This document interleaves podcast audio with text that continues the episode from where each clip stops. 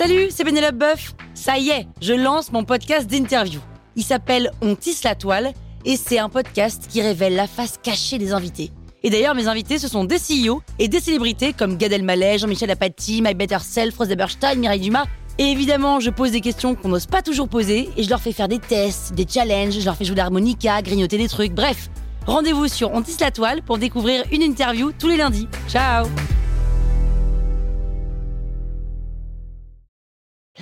Sur écoute.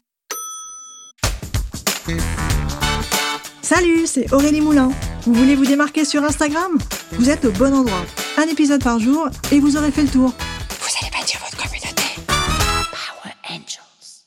Instagram Shopping, tout d'abord, c'est cette fonctionnalité qui permet de lier la boutique de votre site web à la boutique sur votre compte Instagram. Elle n'est accessible aujourd'hui qu'aux professionnels qui vendent en ligne, donc qui ont une boutique sur Shopify, sur WooCommerce, sur PrestaShop, il y a tout un tas de partenaires officiels. Et aussi, elle est uniquement accessible aux personnes qui vendent des produits, mais pas tous les produits. Il y a certains produits qui ne sont pas autorisés, comme l'alcool, comme les produits pharmaceutiques, comme les armes, comme la drogue, enfin tout un tas de choses qui ne sont pas autorisées à vendre depuis le groupe Meta. Instagram Shopping, ça permet de rendre accessible votre boutique en ligne en deux clics depuis Instagram. Donc il faut faire en sorte que vos abonnés puissent accéder rapidement et directement à la fiche produit depuis le poste c'est important parce que cela permet de déverser l'audience depuis Instagram directement sur votre fiche produit, le produit en question, sur votre boutique en ligne, et non pas de les faire passer par la homepage et de les laisser déambuler dans votre site web et essayer de chercher le produit qui les intéresse. Donc voici les contenus pour mieux optimiser votre boutique Instagram. Premièrement, dans vos posts, taguez absolument un maximum vos produits sur vos posts, que ce soit les posts du fil, que ce soit les reels, que ce soit les stories, cela ne diminue pas la portée de vos posts, contrairement à la légende urbaine qui court derrière ce fait. On peut taguer nos posts et Instagram ne va pas les rendre moins visibles parce qu'on a tagué un post.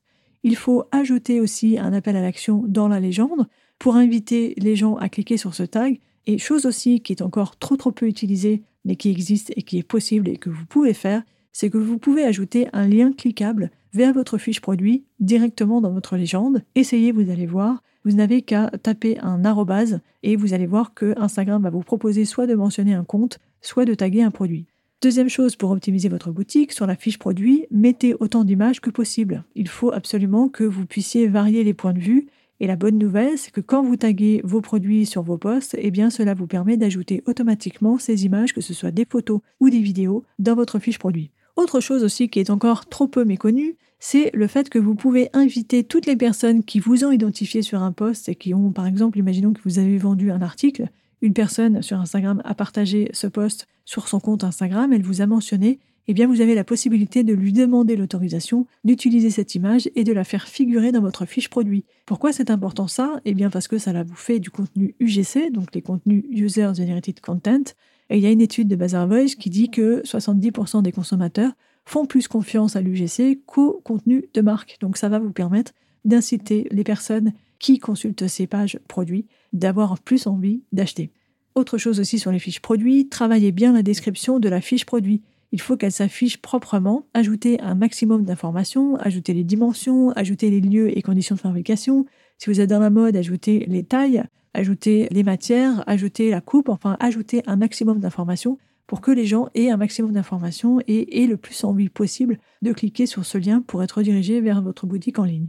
Dans la boutique aussi, il est conseillé de créer des collections. Les collections, c'est ce qui permet de rassembler vos produits par catégorie. Par exemple, imaginons que vous vendez des bijoux. Vous avez plein de bijoux, vous avez des colliers, vous avez des bracelets, vous avez des boucles d'oreilles.